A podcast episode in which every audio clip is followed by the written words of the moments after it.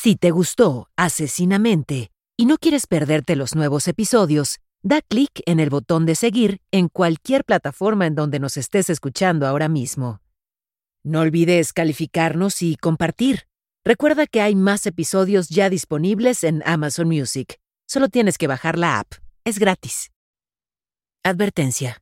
Este episodio no es apto para todo público. Se recomienda discreción.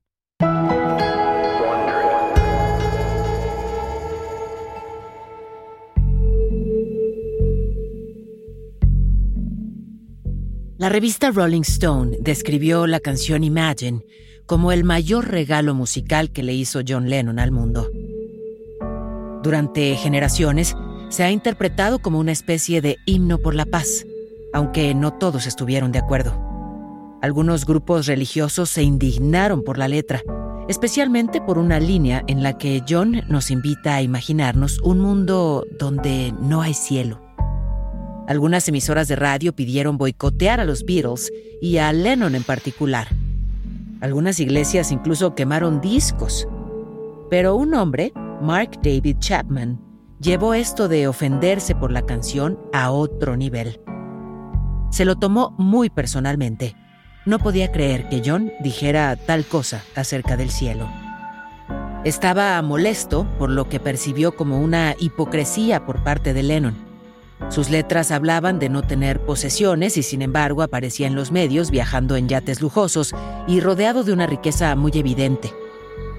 Chapman sintió que Lennon tenía intención de engañar a su audiencia y que era su deber evitarlo. Solo se le ocurrió una manera de lograrlo.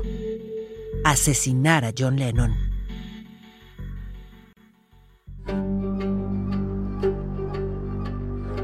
Soy Paola Rojas y esto es Asesinamente, un podcast basado en los análisis de la enfermera psiquiátrica y ex agente especial del FBI, Candice DeLong. En esta serie, nos adentramos en lo más profundo y oscuro de la psique criminal. Acompáñame mientras exploramos la mente de los criminales más infames. Episodio con episodio, te relataré los casos más escalofriantes que han estremecido a la sociedad y dejaron una marca indeleble en la historia. Me sumerjo, junto contigo, en los perfiles psicológicos que han desconcertado a los expertos en una búsqueda por comprender sus patrones y motivaciones. Esto es Asesinamente.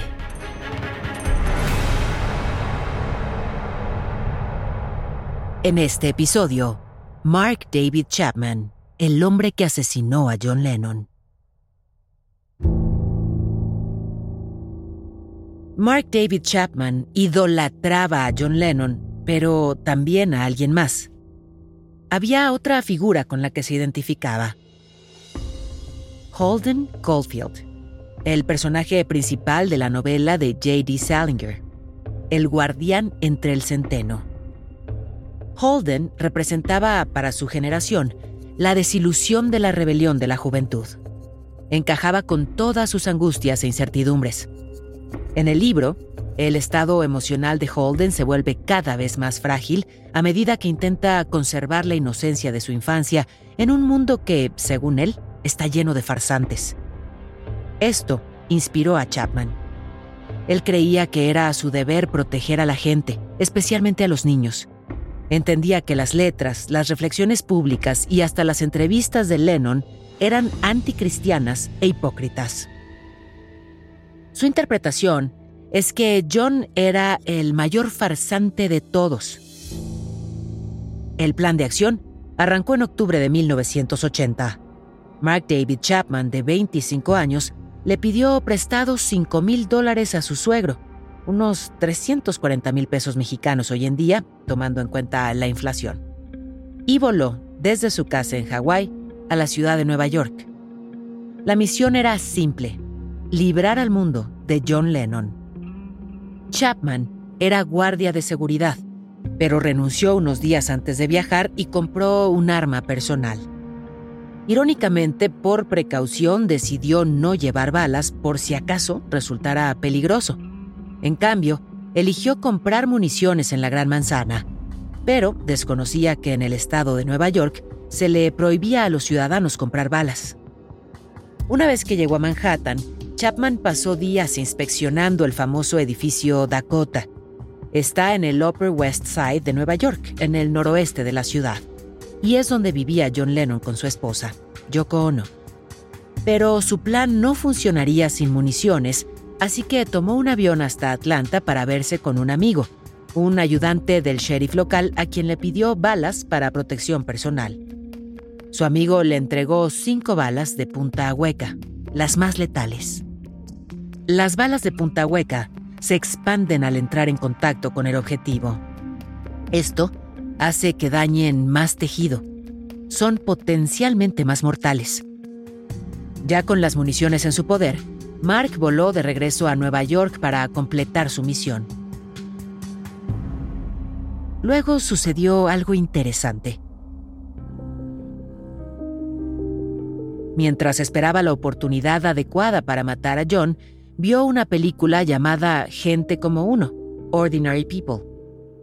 En la película, un jovencísimo Timothy Hutton interpretó a un adolescente suicida que provenía de una familia muy disfuncional. Esto le tocó fibras sensibles a Mark y decidió replantear su idea de matar a John. Se arrepintió, llamó a su esposa Gloria y le confesó lo que estaba planeando, lo que decidió hacer y lo que estaba haciendo. Le dijo que entró en razón y que había vencido a sus demonios internos. Dio un giro a sus planes y al día siguiente voló de vuelta a su casa en Hawái. Pero esta nueva claridad duró poco. De hecho, solo duró meses. El deseo de asesinar a John Lennon eventualmente volvió, y con más ganas. El 6 de diciembre de 1980, impulsado por su obsesión, Mark David Chapman voló de regreso a la ciudad de Nueva York. La misión era la misma, asesinar a John Lennon al día siguiente. El 7 de diciembre dejó expuestas en su habitación de hotel las pertenencias que consideró importantes, su pasaporte, fotografías de él trabajando con niños refugiados en Vietnam, una imagen del mago de Oz en la que Dorothy limpia las lágrimas del león cobarde y una Biblia con carátula de cuero. Chapman, de hecho, intervino su Biblia, cambió el Evangelio de Juan, John en inglés, por el Evangelio de John Lennon. Después de todo esto, procedió con su misión. En las primeras horas de la mañana del 8 de diciembre, merodeó afuera del edificio Dakota. Esperó con la idea de ver pasar a John. Había fans cerca del edificio esperando a John y a Yoko Ono. La pareja recién había lanzado un nuevo álbum, Double Fantasy, y Chapman compró una copia. Lo compró para mezclarse en la multitud de fans de John, la mayoría de quienes se reunían ahí eran habituales y se conocían entre ellos. Se dieron cuenta del nuevo, Mark, y trataron de incluirlo al grupo. Le presentaron al hijo pequeño de John, Sean, cuando salió del edificio con su niñera. Mark le estrechó la mano y hasta lo llamó Beautiful Boy o Niño Hermoso, probablemente en referencia a la canción de Lennon del mismo nombre. Ahora que se sabe lo que realmente sucedió, Parece aterrador que un hombre psicótico y futuro asesino haya interactuado con el hijo de su objetivo. Alrededor de las 5 de la tarde, John Lennon finalmente apareció afuera del edificio. Mark se encontró tan deslumbrado que no sacó su arma. En cambio, sacó el disco que había comprado y le pidió a John que lo autografiara. John fue educado y lo firmó, Incluso le preguntó si quería algo más antes de subirse a un auto e irse a una sesión de grabación. Cuando Lennon se fue, Chapman dice que intentó irse también. Le pidió a uno de los fanáticos que se fuera con él y le rogó a otro que se quedara haciéndole compañía. Pensó que eso le ayudaría a no completar su misión. Sin embargo, cuando John regresó del estudio esa misma noche, Mark todavía se encontraba allí. Lennon pasó junto a él de camino a su edificio y Mark sacó su arma. Tenía una misión. apuntó a John y le disparó cinco tiros, las cinco balas que le dio su amigo. Cuatro impactaron entre la espalda y el hombro de John. El portero corrió hacia Mark y logró quitarle el arma de la mano. Acabó en el piso y la alejó de una patada. Pero Mark ya había cumplido.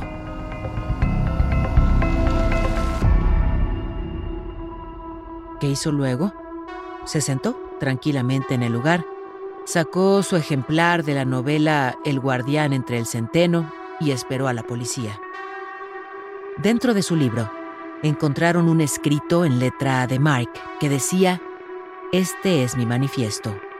Firma Holden Caulfield. Cuando la policía llegó al lugar, probablemente en un minuto, se dieron cuenta que no había tiempo de esperar una ambulancia. Así que queriendo salvar a John, lo subieron a la patrulla y lo llevaron al hospital más cercano. Pero las balas de punta hueca habían hecho su trabajo. El médico de urgencias dijo que todos los vasos que entraban y salían de su corazón quedaron completamente destruidos por tres de las balas. No pudieron hacer nada para salvarlo. Mark completó su misión y John Lennon murió.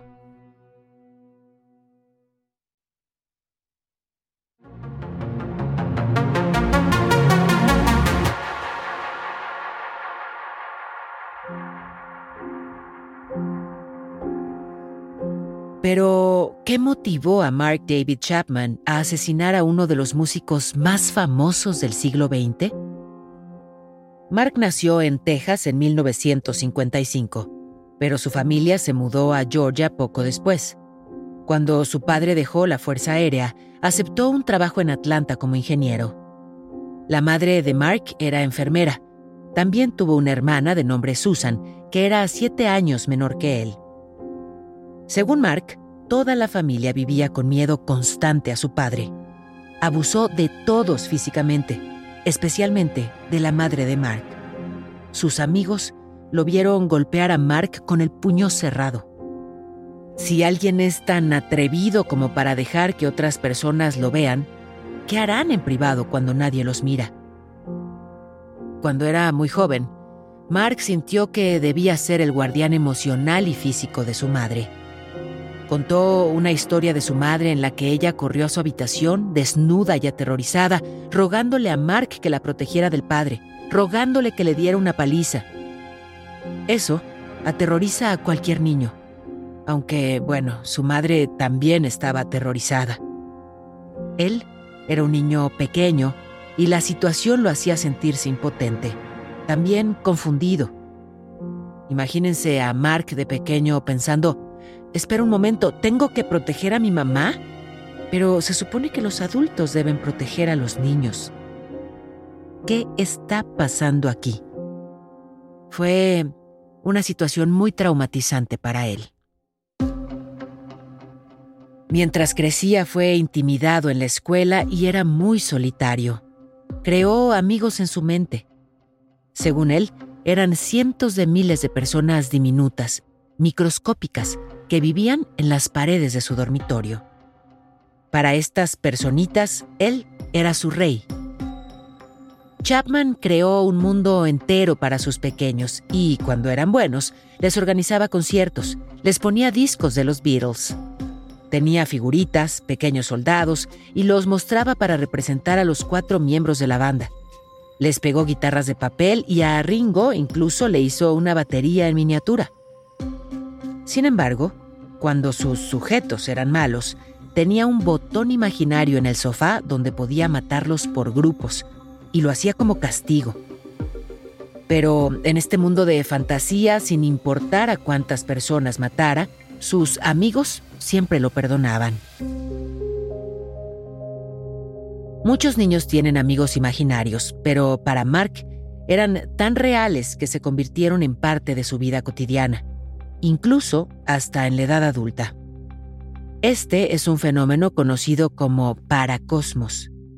Es un mundo imaginario, intrincadamente detallado, que se desarrolla con el tiempo.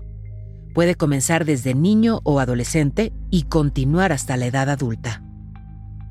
Este mundo imaginario tiene sus propias reglas, su propia geografía e historia. A veces, hasta su propio idioma. Por lo general, incluye partes de la vida del creador entretejidas con la fantasía. Los paracosmos pueden resultar útiles como salida creativa para artistas, científicos y escritores, pero para otros es un mecanismo que aparece después de que un niño experimenta un trauma, negligencia o abuso.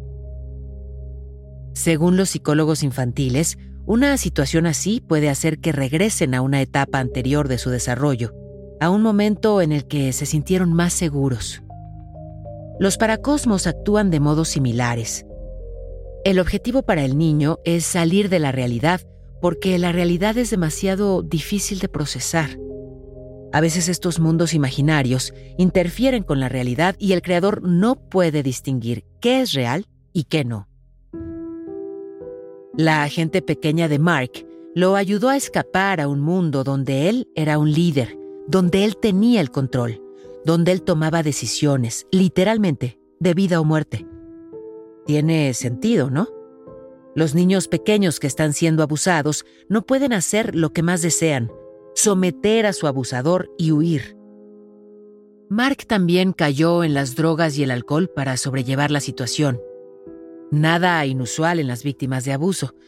La primera vez que un niño abusado consume estupefacientes o alcohol, su mundo cambia. Tienen una sensación de calma y escapismo. Nunca han conocido esa paz interior y probablemente la buscarán una y otra vez. Pero como sabemos, el consumo repetido de sustancias puede alterar el desarrollo saludable del cerebro. A los 14 años, Mark faltaba a la escuela constantemente, y lo que era un simple consumo de marihuana escaló hasta convertirse en consumo de heroína y LSD. Incluso se escapó de casa en su adolescencia y vivió en las calles de Atlanta durante dos semanas. Cuando cumplió 16 años, dio un giro de 180 grados y se convirtió en cristiano. Esto tampoco es inusual para los jóvenes que se encuentran en una crisis existencial. Es como si se dieran por vencidos. Si no pueden controlar la realidad, tal vez una entidad espiritual pueda hacerlo por ellos. Solo tenía que rendirse. Pon tu vida en las manos de Dios y todo estará bien. Mark aceptó diversos trabajos, incluido uno en el centro comunitario YMCA. Ahí es donde descubrió su pasión por trabajar con niños. Le resultaba mucho más fácil tratar e interactuar con ellos que con los adultos. En 1976, Mark, de 21 años, decidió formalizar la relación con su novia, quien asistía a una universidad cristiana en Tennessee.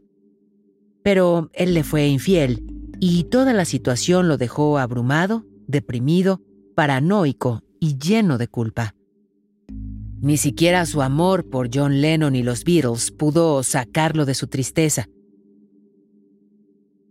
Mientras se acercaba a la iglesia cristiana, comenzó a alejarse de su gusto por la música de la banda. En 1966, John Lennon comentó que los Beatles eran más populares que Jesús. Mark consideró esto una blasfemia. Sus amigos incluso lo notaron exageradamente enojado. Podríamos decir que este fue el momento en que Mark se convirtió en un fanático religioso, lo que puede ser muy peligroso para cualquier persona o institución que el fanático considere digna de la retribución de Dios. Para los fanáticos religiosos, matar a alguien en nombre de la gloria de Dios está perfectamente bien. Eventualmente Mark abandonó la universidad, regresó a casa y comenzó a trabajar como guardia de seguridad. Su depresión no se dio, por lo que hizo un plan para ir a Hawái. Su plan era estar ahí, pasarla bien, gastar sus ahorros de vida y suicidarse. Su primer intento fue en 1977.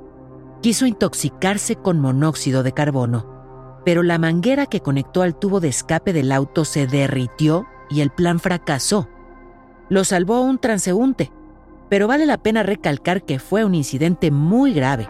Fue internado en un hospital por depresión clínica. Después que le dieron de alta, empezó a trabajar en el departamento de mantenimiento del mismo hospital, pero no duró mucho tiempo. Un año después, Mark, ahora de 23 años, reservó un viaje alrededor del mundo. Lo hizo a través de una agente de viajes llamada Gloria Abe, una mujer con la que se casó un par de años después. Por un tiempo parecía que había superado su depresión, pero en realidad tenía un trastorno mental muy grave y eso lo controlaba. También tenía un nuevo trabajo en el hospital y su oficina se encontraba en el sótano. Su esposa compartió que durante esta época su rabia y paranoia comenzaron a surgir nuevamente. El estar aislado en una oficina a oscuras no ayudó. Lo despidieron de ese trabajo rápidamente y lo contrataron como guardia de seguridad nocturno.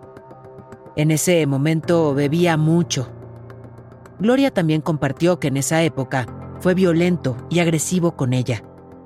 En un incidente, él la intentó someter agarrándola de las piernas con fuerza. Su ira parecía estar siempre presente. Mark tenía cambios de humor intensos. Por momentos se mostraba exuberante, luego rápidamente se volvía suicida este es un patrón muy común en personas que sufren de trastorno bipolar, también conocido como trastorno maníaco depresivo. El trastorno bipolar tipo 1 es un trastorno del estado de ánimo.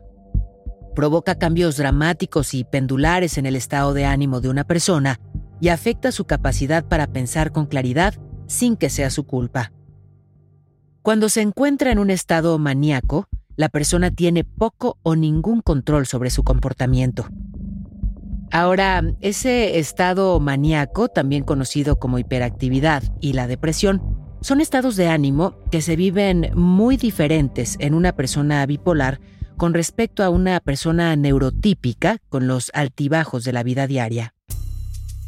Según la Alianza Nacional de Enfermedades Mentales de Estados Unidos, existen cuatro tipos principales de trastorno bipolar. Así los definen. El trastorno bipolar 1 se manifiesta con episodios de cambio de humor graves que van desde la manía hasta la depresión. Para ser diagnosticado con trastorno bipolar 1, los episodios maníacos deben durar al menos 7 días o ser tan graves que requieran hospitalización. Esta forma de trastorno bipolar es peligrosa para el paciente y quienes lo rodean. Cuando una persona está en una tormenta bipolar, apenas puede dormir. Si acaso logran conseguir dos horas de sueño, luego están despiertos y hablando sin parar o moviéndose constantemente. Es peligroso. Peligroso para ellos y para quienes los rodean.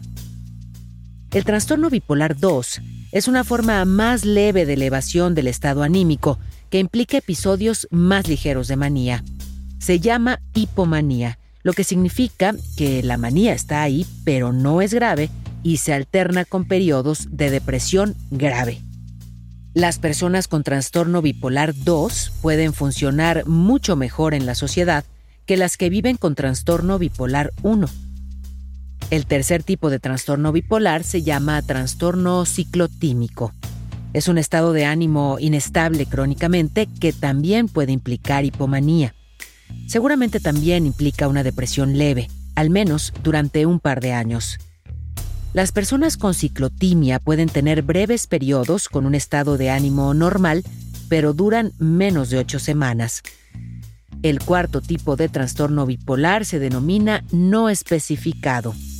Esto ocurre cuando una persona no cumple con los criterios para ser diagnosticada como bipolar 1, 2 o ciclotimia, pero aún así ha experimentado periodos de elevación anormal del estado de ánimo de una manera significativa clínicamente. También hay trastornos bipolares con características psicóticas. Esto significa que además de la manía, la persona tiene alucinaciones, escucha voces o ambas cosas. Esta situación es muy grave. El individuo debe ser hospitalizado y medicado hasta que pase la tormenta. Esto suena muy pesado, es triste y da miedo. Pero existen tratamientos efectivos. Consisten en medicación, terapia y, como mencioné, a veces también es necesaria la hospitalización. Pero es importante que alguien que vive con estos trastornos tenga la disciplina de tomar su medicación siempre, sin falla. Es común creer, tengo un problema, un problema médico, psiquiátrico, no me siento bien, no estoy actuando bien, y por eso aceptar tomarse el tratamiento. Sin embargo, cuando el paciente empieza a sentirse mejor, su depresión desaparece o su manía queda bajo control, es normal que piense, bueno, Ahora que estoy mejor, no necesito la medicación. Pero no es así. La necesitan para siempre. Estudios han demostrado que la genética es uno de los factores principales que causan el trastorno bipolar.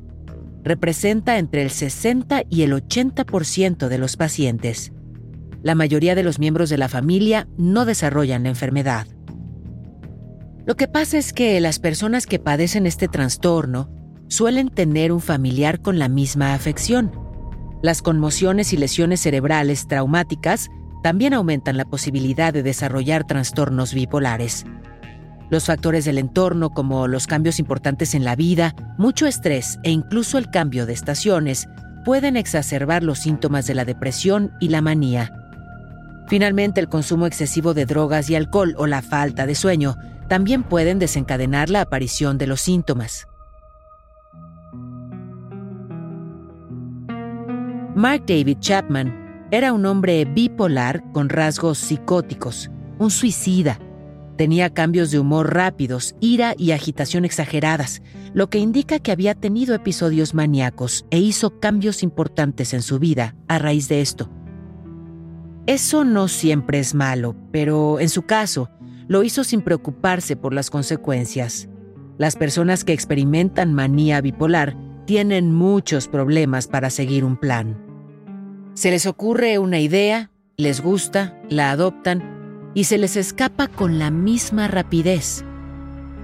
Otro comportamiento de Mark que evidenció su manía bipolar fue su creciente lista de obsesiones, incluida su obsesión por comprar obras de arte caras y endeudarse para hacerlo.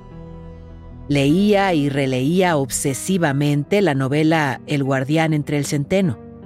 Ese libro y su interpretación bipolar del texto fue lo que encendió su ira contra John Lennon.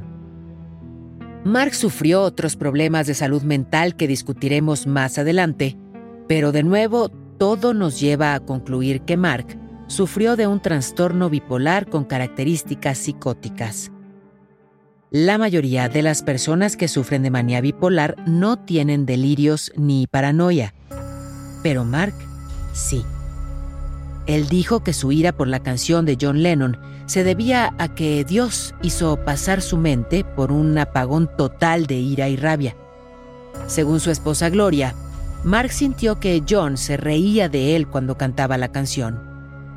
Ese es un pensamiento paranoico.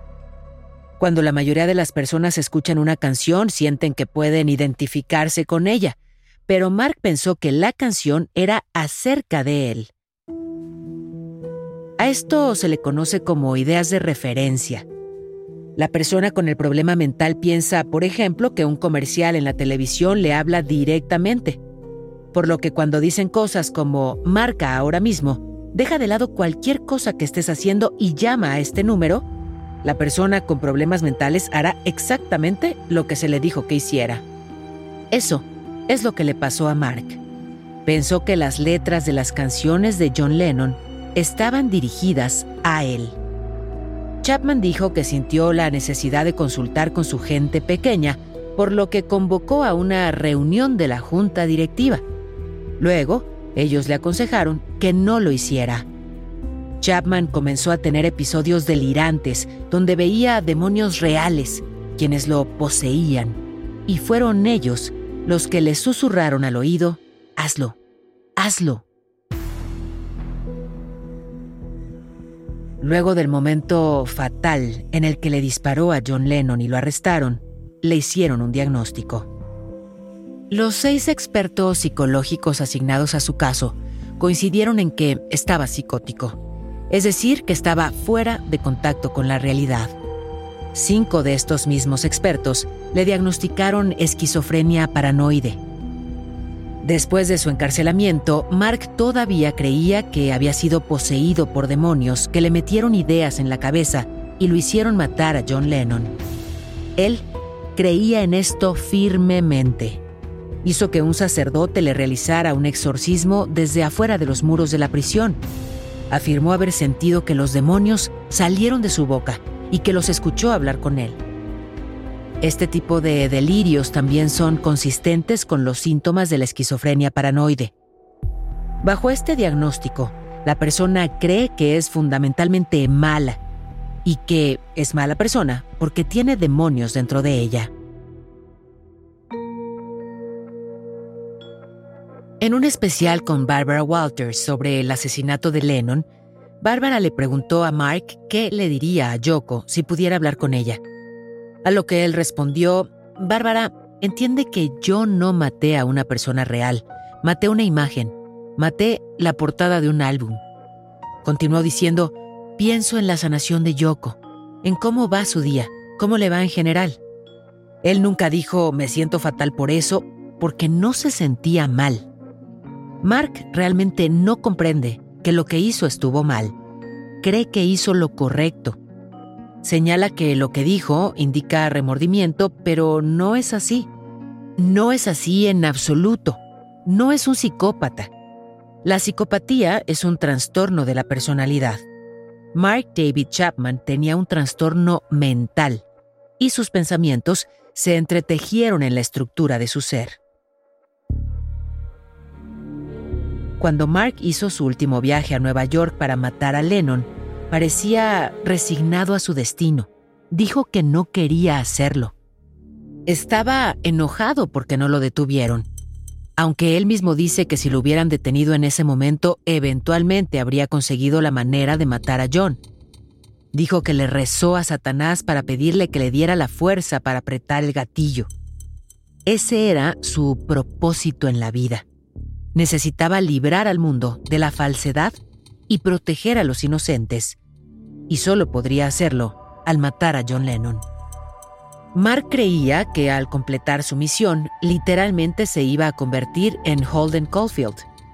Esta idea era tan real para él que hasta intentó cambiar su nombre legal. Eso no es un pensamiento o un comportamiento extravagante, es un pensamiento delirante. De hecho, Chapman planeaba sostener una copia de la novela El guardián entre el centeno y gritarle a la multitud, Soy Holden Caulfield, el guardián entre el centeno de la generación actual. En su primera declaración a la policía, pocas horas después de su arresto, Chapman afirmó, Estoy seguro de que la mayor parte de mí es Holden Caulfield, que es el personaje principal del libro. La otra pequeña parte de mí debe ser el diablo.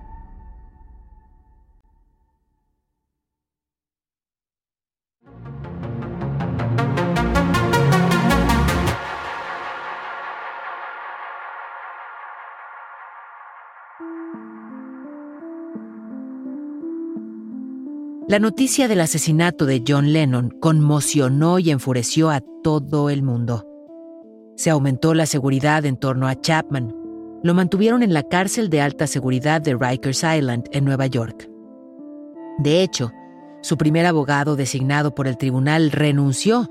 Se preocupó por las múltiples amenazas de muerte que recibió simplemente por representar a Mark. Chapman recibió extensas evaluaciones psicológicas mientras estuvo en la cárcel a la espera de su juicio. Fue más dócil con los evaluadores de la fiscalía que con sus propios abogados. Un psiquiatra pensó que esto se debía a que no creía que estuviera loco y sintió que los médicos de la defensa solo decían eso porque les pagaban por hacerlo. Después de seis meses de extensas evaluaciones realizadas por más de una docena de psicólogos y psiquiatras, tres de la Fiscalía, seis de la Defensa y varios designados por el tribunal, Chapman finalmente fue declarado apto para el juicio. Fue acusado de asesinato en segundo grado y en su primera audiencia se declaró inocente por motivos de locura.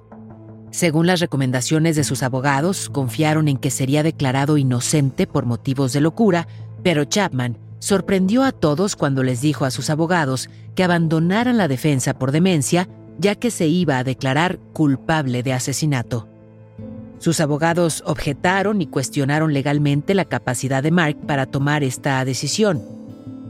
En una audiencia posterior, Chapman declaró que Dios le dijo que se declarara culpable y que no cambiaría su declaración ni la intentaría apelar jamás. Sus abogados no estuvieron de acuerdo, pero dijeron que Mark no los escuchaba. El juez se negó a permitir una evaluación psiquiátrica adicional, alegando que Mark tomó su decisión por voluntad propia y lo declaró competente para declararse culpable. El 24 de agosto de 1981, Mark David Chapman fue condenado a entre 20 años de prisión y cadena perpetua cinco años menos que la pena máxima. Esto porque se declaró culpable y le ahorró a los tribunales el tiempo y los gastos de un juicio. Pero eso no significó que le darían libertad después de 20 años, solo que sería elegible para la libertad condicional. El juez también ordenó que recibiera tratamiento psiquiátrico durante su encarcelamiento. El juez entendió claramente que Chapman cometió el asesinato de John Lennon debido a su enfermedad mental. Hay algunos que sienten que el motivo principal de Mark para matar a John fue alcanzar notoriedad y fama. Después de todo, él mismo admitió más tarde que era un don nadie. Tuve que usurpar la importancia de otra persona, el éxito de otra persona. Yo era el señor nadie hasta que maté a alguien más grande del mundo. A Mark David Chapman le han negado 12 peticiones de libertad condicional desde el año 2000. Todavía se le considera una amenaza para la sociedad. No hay cura para un esquizofrénico paranoide con una historia tan extensa. Se puede tratar, pero no se puede curar. Hoy en día, se muestra muy tranquilo, reflexivo, apropiadamente emocional y dice que ahora es un hombre racional que puede analizar sus crímenes y ver qué hizo mal. Si Mark fuera liberado, nadie puede garantizar por cuánto tiempo seguiría libre. Su última audiencia de libertad condicional fue en 2022, cuando le negaron la libertad por duodécima ocasión.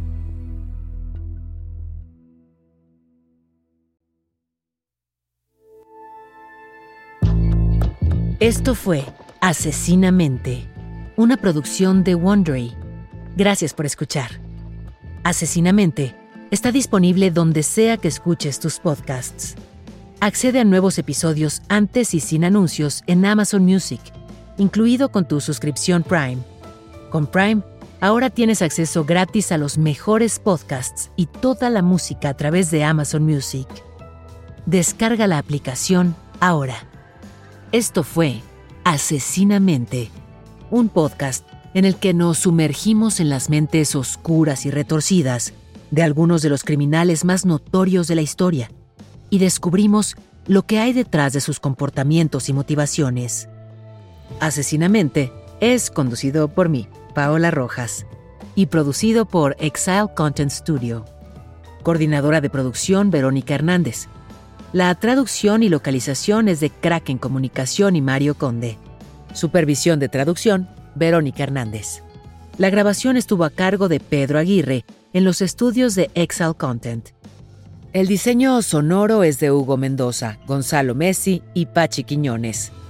Producción ejecutiva de Carmen Graterol e Isaac Lee. Daniel Batista dirige el área de audio en Excel Content Studio. The Wondery la producción es de Carlota Aparicio y la producción ejecutiva es de Sarah Barrett, Jessica Radburn y Marshall Louis.